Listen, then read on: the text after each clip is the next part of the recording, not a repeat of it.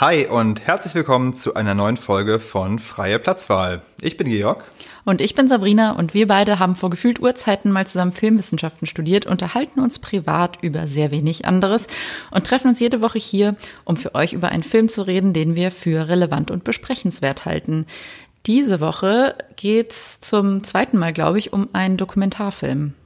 Richtig, diese Woche geht es um den neuen Dokumentarfilm von Jeff Orlowski. Viele haben ihn wahrscheinlich schon gesehen oder wollen ihn zumindest sehen. Es geht um The Social Dilemma.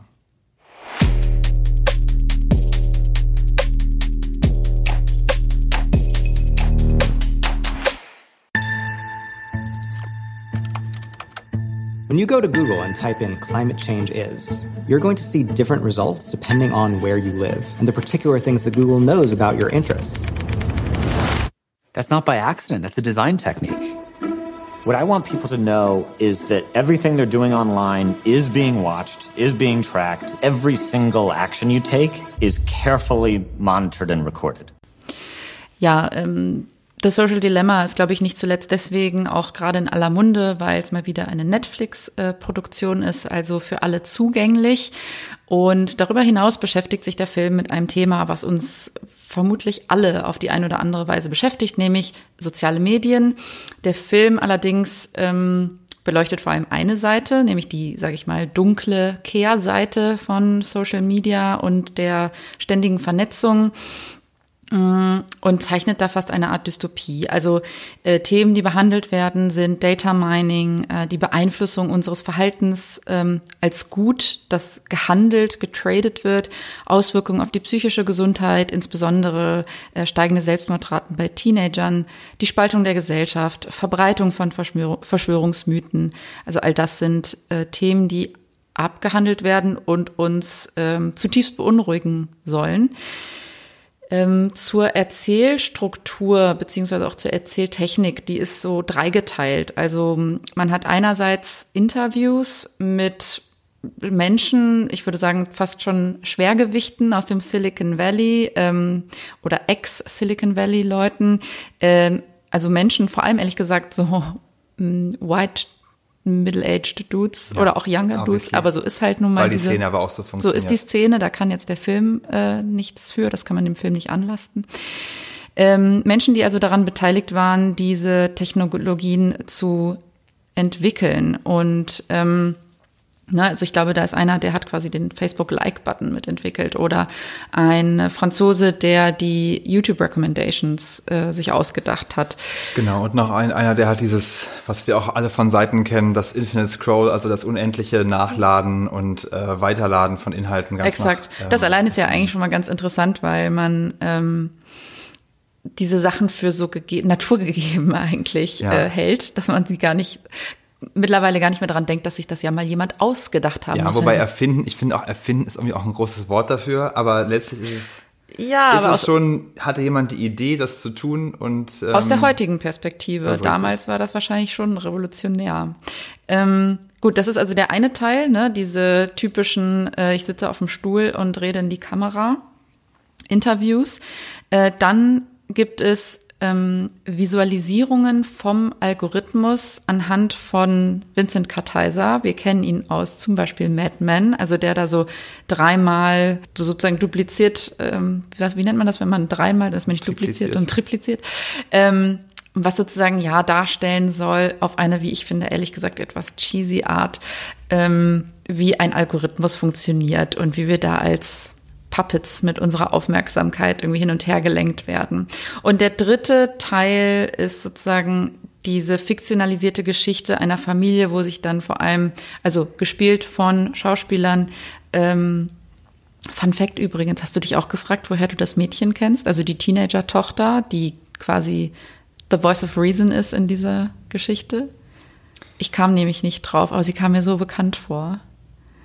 Ähm, Klar, habe ich mich auch gefragt. das ist das Mädchen aus Moonrise Kingdom. Ah, ah doch, okay, klar, ja, doch. Die ah, rothaarige, genau. Das, ja. Okay.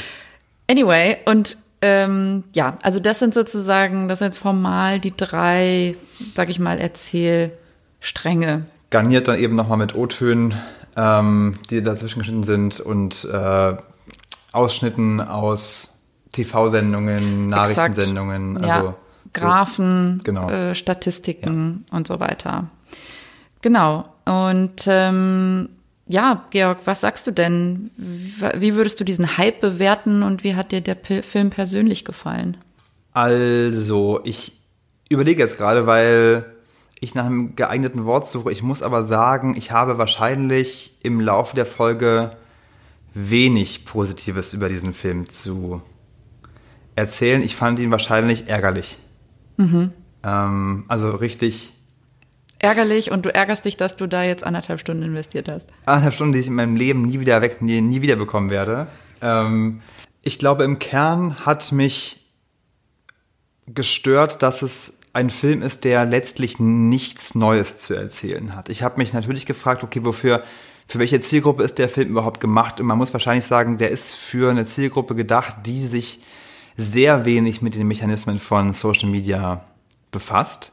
Ähm, und letztlich wird mit einer absoluten Dampfhammer, Vorschlaghammer-Methode versucht, ähm, klarzumachen, wie böse, und ich sage hier ganz bewusst böse, ähm, soziale Medien sind und auch die Leute dahinter.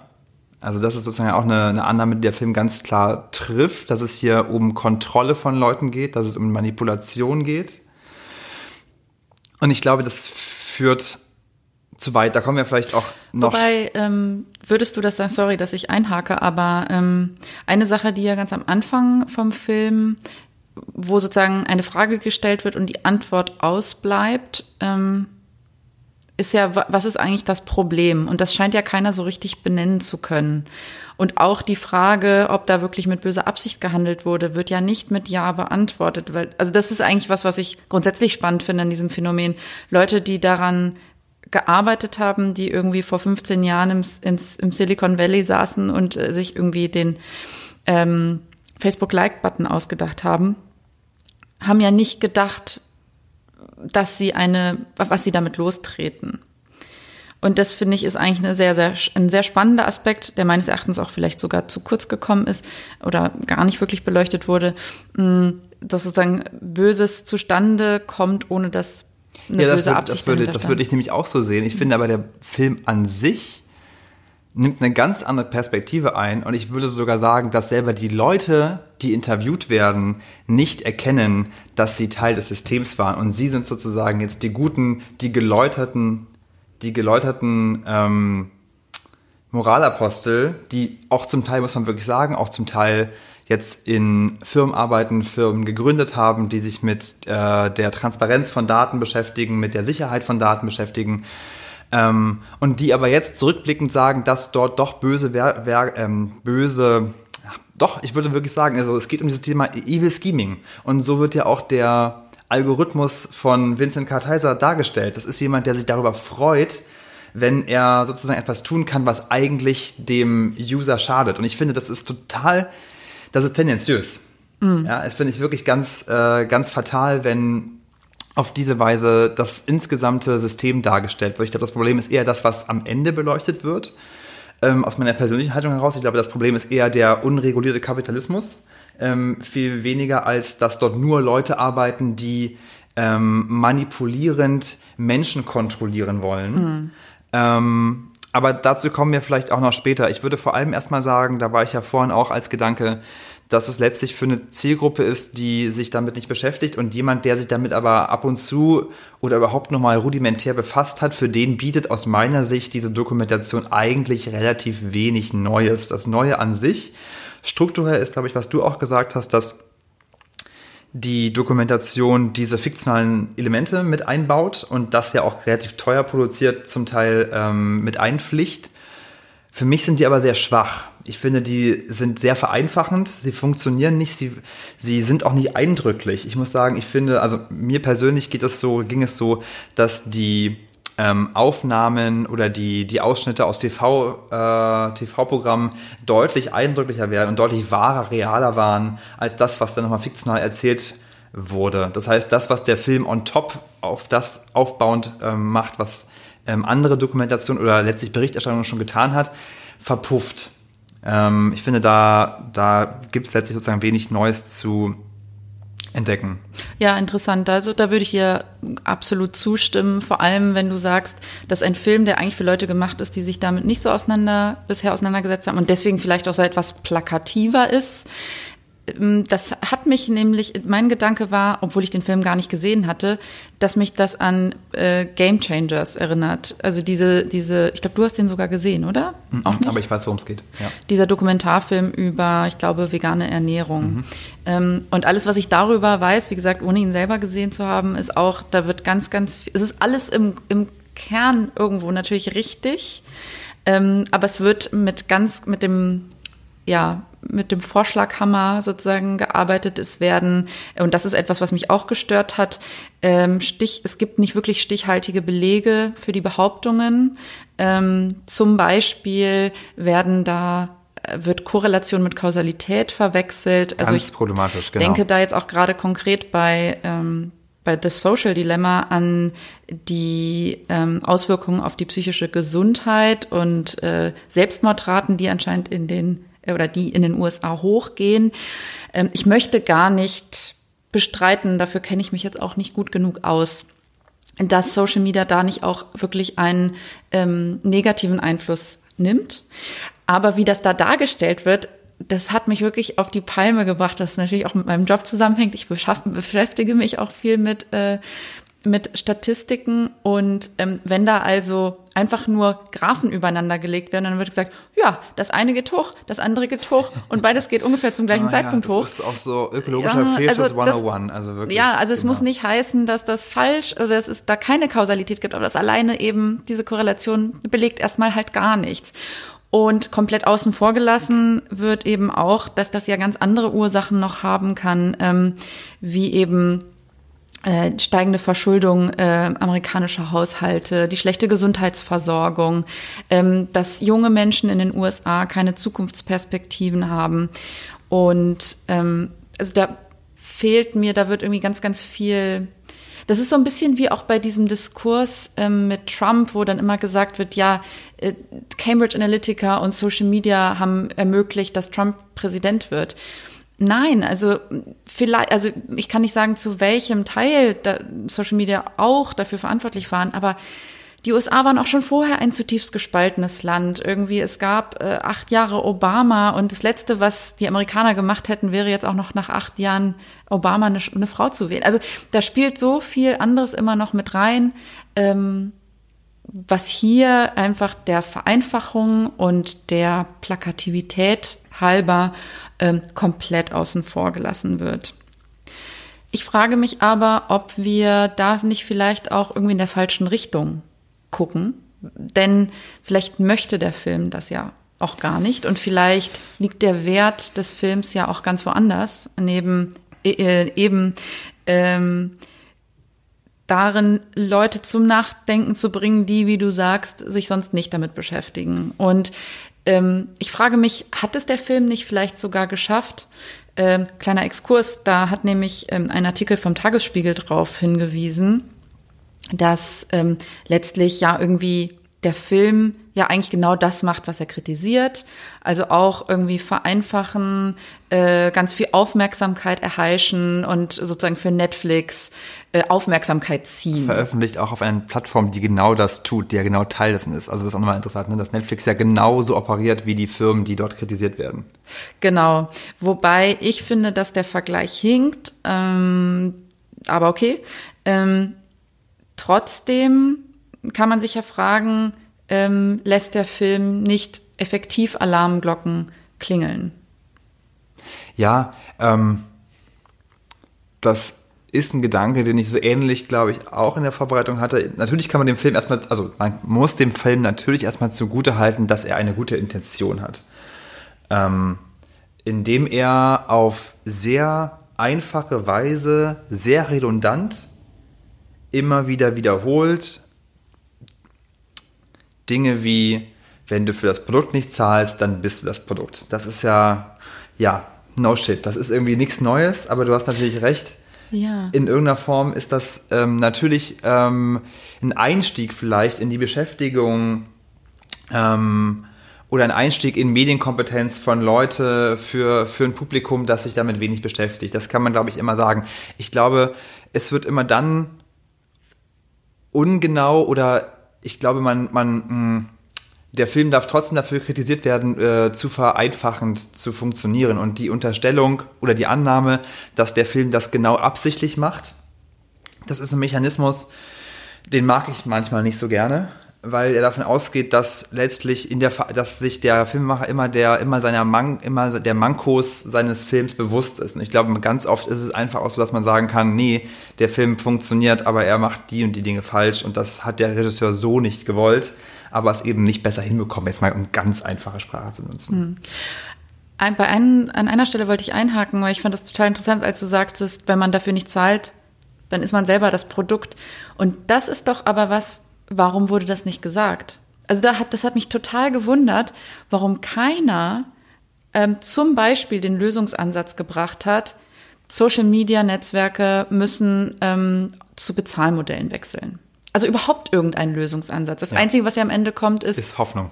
Nee, es löscht dein Account. Ihr löscht deinen Account oder aber. Also schön wieder neoliberal, du musst es richten, du musst selber der freie Wille, die freie Entscheidung, du bist für dich selber verantwortlich, äh, löscht deine Social Media Accounts. Komm mal klar, ähm, äh, in einer Welt, die dir aber, äh, die, an die du dich gewöhnt hast und die dir beigebracht hat, ohne sie eigentlich so nicht leben zu können. Aber ja. entscheide das mal für dich. Also warum denn nicht, ähm, warum nicht über andere Lösungsansätze sprechen? Warum nicht ja. zum Beispiel das mit, ähm, Bezahlmodell, was ja wirklich am naheliegendsten ist, zumindest erwähnen? Ja, ich glaube, das ist natürlich das Problem, dass letztlich der Film ähm, im, im, gegen Ende sagt, ja, grundsätzlich, wenn man die Technologie richtig benutzt, dann lässt sich auch, auch viel Gutes wieder produzieren, was aber in so einem Nebensatz erwähnt wird. Ähm, und dann eben die Empfehlung, doch seine Accounts zu löschen. Und äh, ich glaube auch, der, bevor der Abspann dann eben nochmal so ein paar Zitate ähm, oder nochmal ein paar O-Töne der, der äh, Interviewten zeigt, wird der mh, hm, Tristan wird gefragt, ähm, wie das denn funktionieren soll. Und seine Antwort ist darauf, es muss. Also das ist ja auch so eine Art Durchhalteparole. Und ich glaube, genau das ist auch das Problem, dass letztlich nicht genug über Modelle nachgedacht wird, wie es anders gehen könnte. Ähm, es wird zum Beispiel auch zwischendurch, was glaube ich auch stimmt, gesagt, dass das Thema Regulierung von Inhalten über AI total schwierig bis vielleicht sogar unmöglich ist. Und trotzdem kann der Film oder zeigt der Film überhaupt keinen Weg auf, wie es anders gehen könnte. Denn natürlich sind die Inhalte, die dort innerhalb von, ich weiß nicht, wie viele Millionen, Milliarden Stunden täglich sozusagen Content hochgeladen wird auf den Plattformen, die sind menschlich nicht überprüfbar. Also müssen es, also die einzige Option ist, dass es sozusagen AIs machen.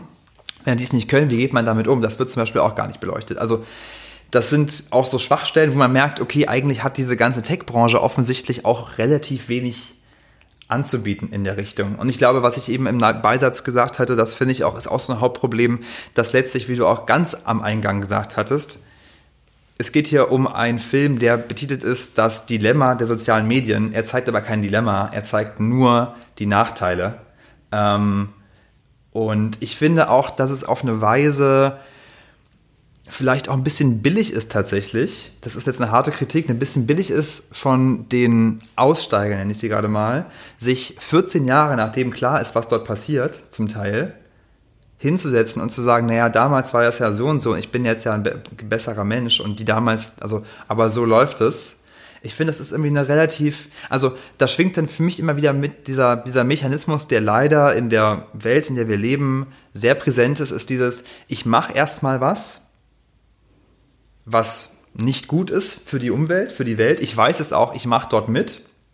Dann steige ich irgendwann aus, mache was Sinnvolleres und kritisiere das, was ich früher gemacht habe, aber nicht mich selbst, sondern bin sozusagen selbst derjenige, der dafür gekämpft hat. Das ist so eine Art Selbstbetrug, der, glaube ich, ganz, der, der ist leider strukturell in dieser Welt drin und da kenne ich auch genug Leute, wahrscheinlich bin ich davon selber auch nicht frei, etc. Und ich finde aber, das ist so ein, so ein Gedanke, der mir dabei kam, dass das letztlich tragisch ist, dass dass, dass das System, in dem wir leben, so funktioniert. Ja, ich glaube, damit habe ich jetzt weniger ein Problem, weil was wäre besser, wenn Sie sich damit gar nicht auseinandersetzen würden? Nein, ich würde sagen, es, also es, es wäre besser, wenn es irgendwie Möglichkeiten gäbe oder Inze- Incentivierungen, Anreize dafür gäbe, sich auch zum Start einer Karriere direkt mit solchen Themen zu befassen, anstatt erstmal in die Digitalkonzerne reinzuwollen, Viel Geld zu scheffeln. viel Geld zu scheffeln, Karriere zu machen, um danach ausgesorgt sich um die wichtigen Themen kümmern zu können. ja, ich verstehe, was du meinst. Ja, ich hatte noch ein ganz anderes Problem ähm, mit einem Detail im Film, was aber ähm, gar nicht so oft mit dem Film spezifisch zu tun hat, sondern das ist ein Problem, ein grundsätzliches Problem, was ich öfter, was mir öfter begegnet. Vielleicht führt das jetzt auch schon zu weit, aber ähm, was mich stört, ist, ähm, wir haben jetzt eh, es wurden viele Themen abgehandelt, ne? Habe ich ja am Anfang alles aufgelistet, von Data Mining über irgendwie Spaltung der Gesellschaft. Und was ich problematisch fand, auch hier, äh, es wird sehr oft, gibt es eine Verquickung von äh, eben dieser, dieser Spaltung der Gesellschaft. Wir reden alle nicht mehr miteinander. Links und rechts waren noch nie so weit von entfernt. Republikaner und Domin äh, Dominikaner.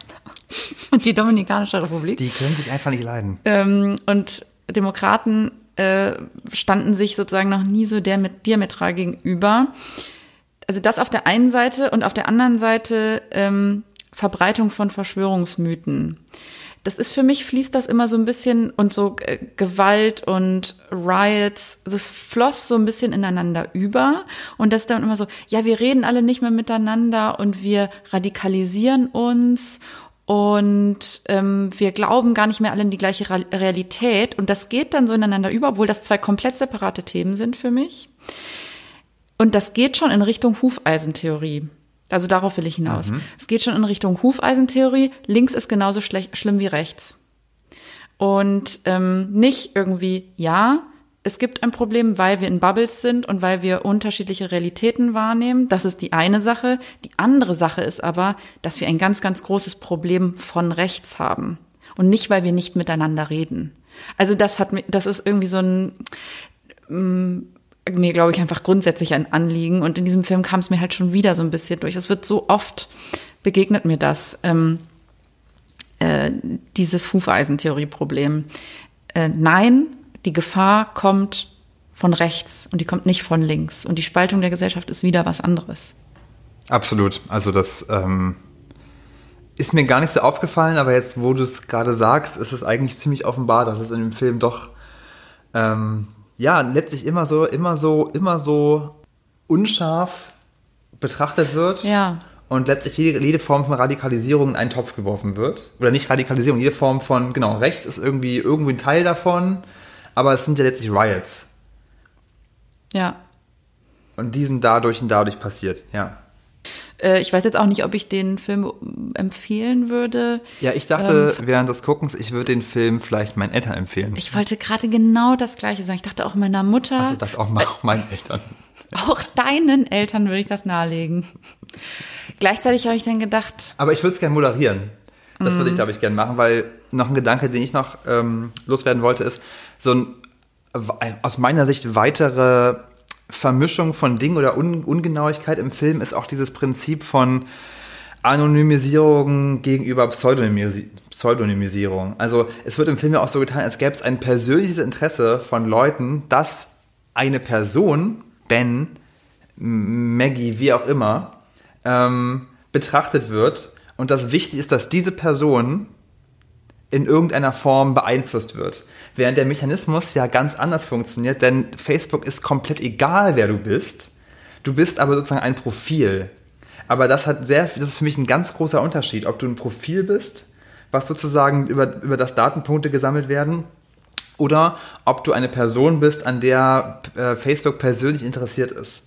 Und der Film tut ja gerade über dieses Avatar-Modell, äh, über diesen Algorithmusdarstellung von Vincent Kartheiser ja genauso, als würde es um eine Person gehen, Total. die hier verfolgt wird, verfolgt, auch nachverfolgt. Auch gerade im deutschsprachigen Raum ist dieses Thema, ist ja dieses Thema Tracking und äh, Persönlichkeits äh, Rechte sehr hochgehängt, zu Recht, aber genau daher kommt ja immer die Vermutung, irgendwie ähm, Mark Zuckerberg würde persönlich sozusagen Ja. reingucken wenn, und wenn es heißt, anschalten. Facebook, äh, Facebook liest mit, dann denkt er, ja, da sitzen wirklich Mitarbeiter, ja, die genau. lesen und das ist, finde ich, irgendwie ja, das ist dann auch schon wieder, das finde ich auch mit ärgerlich, das sind so Ungenauigkeiten, ähm, wo der Film sich irgendwie letztlich irgendwie auch selbst im Weg steht.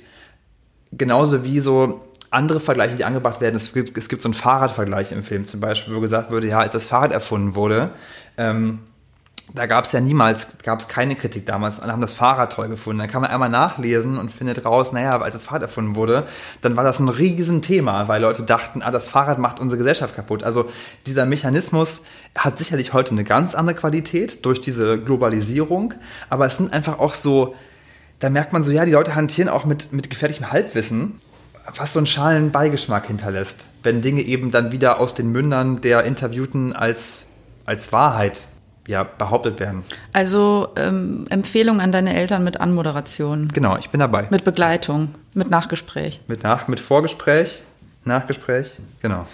Okay, und was würdest du, ähm, schöne Überleitung, ähm, dann deinen Eltern als Filmsnack mitgeben? Wir läuten unsere wöchentliche Rubrik ein. Der passende Snack zum Film. Ähm, wollte ich eigentlich noch gar nicht machen. Ach so, sorry. Oh, ich dachte, wir hätten jetzt schon alles gesagt. Nee, dann bitte. Ich hatte noch zwei Gedanken, die ich noch loswerden wollte. Das eine ist, dass ich glaube ich schon noch mal sagen wollen würde, dass der Film durchaus manchmal auch interessante Gedanken hatte. Also Dinge hatte, wo ich dachte, ah, das ist ja ein, das ist ein, ein Punkt, über den habe ich persönlich noch gar nicht nachgedacht. Ich habe über ganz viele Dinge nicht nachgedacht, aber auch über solche, die im Film vorkamen. Ähm, zum Beispiel sagte der, äh, wie heißt der, Jaron Lanier, der ja sehr bekannt ist äh, als Tech-Kritiker, sagte zum Beispiel ähm, äh, sinngemäß, dass ja wir letztlich in den sozialen Medien Leuten begegnen und Verbindungen hergestellt werden zwischen Personen. Und dass aber das Modell ja so funktioniert, dass für die Verbindung jemand via Ad oder wie auch immer Geld zahlt. Das heißt sozusagen, dass wir ähm, alle, jeden Austausch, jeden soziale Interaktion letztlich durch einen Mittler überhaupt erstmal finanziert wird. Mhm. Was finde ich ein sehr interessanter Gedanke ist, über den ich sozusagen, der mir so noch nicht gekommen war. Mhm. Ähm, was wirklich eine, also was irgendwie so eine Art, ja, Gesellschaftssystem in der Nussschale wieder ist ja, wie halt soziale Verbindungen funktionieren. Also das, glaube ich, halte ich dem Film schon zugute, dass natürlich da auch interessante Dinge drinstecken äh, im Detail. Ähm, Punkt. Ja, wobei man sich dann fragt, die interessanten Dinge kommen ja von den interessanten, klugen Menschen, die sie da auch vor die Kamera gesetzt haben. Hätte man da nicht noch mehr Interessantes rauskitzeln können? In jedem Fall. Und was war dein zweiter Gedanke? Ah, genau. Ähm, schon wieder fast vergessen. Der zweite Gedanke war ähm, etwas, wo ich vielleicht noch mal ein bisschen weiter ausholen muss. Es geht im Film ja auch ganz oft darum, dass gesagt wird, dass die sozialen Medien, gerade YouTube zum Beispiel, aber eben auch Facebook, uns Inhalte ausspielen, die sie uns ausspielen wollen, weil sie uns ja manipulieren wollen. Also auch diese Verbindung zur Gedankenkontrolle ganz oft, während, und das ist sozusagen dann die Gegenaussage, während sie eben nicht uns das zeigen, was wir eigentlich sehen wollen, was eigentlich unseren Werten äh, entspricht und was eigentlich unseren Vorstellungen davon entspricht, wie wir auch sind. Und ich glaube, das ist Ausdruck einer, ich würde schon sagen, einer Illusion, weil es sozusagen annimmt, dass wir, und das ist wahrscheinlich eine sehr philosophische Diskussion, die man da führen kann, ähm, dass es in einem Menschen etwas Wahres gibt, einen wahren Kern. Etwas Intrinsisches. Etwas Intrinsisches, das in den eh drin ist, immer veranlagt war und dass man eben nur sozusagen spiegeln muss mit Inhalten. Ich glaube, das ist halt eine totale Illusion, dass in uns drin etwas oder dass wir sozusagen komplett sind, intrinsisch in uns vollständig ausgestattet sondern ich glaube, wir sind halt die ganze Zeit, unabhängig von sozialen Medien, auch, ähm, das muss man ja auch noch mal dazu sagen, also auch dieser, dieser Mechanismus, Leute überzeugen zu wollen, das ist so alt wie die Menschheit selber. Mhm. Jeder will die ganze Zeit Leute beeinflussen. Ein Journalist möchte äh, Dinge erklären, weil er sozusagen auch eine Motivation hat, was zu erklären. Tageszeitungen ähm, überlegen sich auch ganz genau, was nehmen sie denn auf die Titelseite. Ja. Ähm, Ärzte überlegen, wie sie Angebote darstellen. Äh, Reporter, jeder Beruf, ähm, der irgendwas äh, damit mit Dienstleistungen zu tun hat, überlegt sich, wie er ähm, Dinge so formulieren kann, darstellen kann, dass sie Leute überzeugen, zu ihm zu gucken äh, oder zu ihm zu kommen oder wie auch immer irgendwas wahrzunehmen. Und das ist genau der gleiche Mechanismus und da würde auch niemand ja von Manipulation sprechen. Mhm. Also das ist auch, finde ich, so ein bisschen absurd so zu tun, als wenn es um Beeinflussung geht, dass es immer diese Qualität Manipulation hat. Es geht um Vertrieb letztlich ja einfach auch, muss man auch Ja. sagen. ja, und auch dieser Gedanke, du sagtest, ähm, es gibt, gibt es dieses intrinsische, was ist denn überhaupt dann das Wahre? Genau, was ist ne? denn also, das Wahre? Da wird dann immer so getan, als gäbe es das Wahre, das überlagert wird ähm, von äh, der Umwelt oder von allem Gelernten. Dabei existiert es dadurch ja erst. Also ich weiß ja erst, was ich will, was, wonach ich mich sehne, also wenn ich es sehe. Also sozusagen, wir werden ähm, dazu gemacht. Ähm, wir werden, auch Geschmack ist nichts Intrinsisches, ist nichts Gott Naturgegebenes, äh, sondern wir lernen Sachen zu mögen Genau. und wir lernen ähm, Sachen zu wollen. Und ähm, darüber hinaus frage ich mich dann auch, äh, naja, also jetzt zu sagen, das ist alles Content oder das sind alles Inhalte, die uns nicht gut tun. Da denke ich mir auch so, naja, es gibt ja aber auch nicht den einen Inhalt, der über Social Media ausgespielt wird. Das ist ja mittlerweile, also es ist ja eine unfassbar facettenreiche, enorme Auswahl an Inhalten. Wie will man da einfach sagen, das tut uns alles nicht gut? Genau, also, das ist für diese Einseitigkeit. Ne? Ja, und die Inhalte sind ja auch nicht die, die uns schaden, sind ja die Mechanismen, vielleicht die, die Dauer, die Intensität, mit der wir uns damit beschäftigen. Und, ähm, und auch da kann man sicherlich differenzieren. Es gibt ja auch ähm, total sinnvolle Inhalte. Und wahrscheinlich würde der Film das nicht mal leugnen, aber er erklärt es eben einfach nicht Genau. gut genug. Auf jeden Fall. So, jetzt aber zum Filmsnack. Okay. ähm, ich würde gar nicht sagen, dass es diesmal ein Snack ist. Es ist tatsächlich ein Rezept, weil ich gekocht habe. Oh. Oh, du hast ja noch nie gekocht. Ähm, es ist das, was du auch gut kennst und ähm, ich habe es mal wieder gemacht, weil es einfach auch so schnell geht und man kann davon Mengen produzieren. Es sind die Konkilie von Otto Lengi, natürlich von Otto Lengi. Deine aus deinem äh, aus meinem, aus meinem Ottolenghi-Kochbuch. Ottolenghi Kochbuch gemacht, genau. Ähm, ah ja, also der eine oder andere mag es vielleicht auch kennen. Es ist, also ist ja nicht so, dass Ottolenghi irgendwie ein äh, Geheimtipp wäre. Ähm, ah, es ist einfach so lecker. Ich muss mal ganz kurz überlegen, ob ich es aus dem Stegreif zusammenbekomme. Ähm, denn letztlich ergibt es eine Pasta, die super schnell gemacht ist, die unfassbar lecker ist und die man auch in Mengen machen kann und das auch gut eintuppern kann am nächsten Tag, vielleicht sogar zum nächsten Film noch essen kann. Ähm, Schmeckt ganz- auch kalt, nämlich sehr lecker. Schmeckt auch kalt, sehr lecker, genau. Ähm, ja, vielleicht verlinken wir auch das Rezept einfach nochmal. Das ist vielleicht auch der einfache Weg an der Stelle. Ja, ich sag nur Nudeln, also äh, Konkilie sind diese Muschelpasta, kann man Ja. auch aber auch andere nehmen. Ähm, griechischer Joghurt, Olivenöl, Knoblauch, Erbsen, Feta, Basilikum, Pinienkerne, Chili. Das war's nämlich schon. Genau. Krass, dass du alles aus dem Stick einfach auch gehabt hast. Ja. Und darf man immer Mengen. ungefähr jede also, Woche. Man müsste noch mal immer noch sagen, Unmengen von Olivenöl, ähm, Unmengen von griechischem Joghurt etc. Oh, es ist so lecker. Ja, sehr gutes Gericht. Ähm, warum nicht auch mal eine Kochen. Pasta kochen? Gut, ja, dann sind wir damit am Ende angelangt unserer Folge und wir würden uns natürlich freuen. Ähm, ich glaube, gerade bei diesem Film haben vielleicht besonders ähm, viele diesmal äh, was dazu zu sagen. Und äh, wenn ihr das habt, dann schreibt uns doch sehr gerne an freie Platzwahl podcast at gmail.com. Und äh, lasst uns auch sehr, sehr gerne äh, fünf Sterne im besten Fall bei iTunes da. Da freuen wir uns sehr drüber. Wäre ganz lieb. Genau. Ansonsten, äh, ja, bis zum nächsten Mal und äh, danke fürs Reinhören. Macht's gut, bis bald. Ciao, ciao.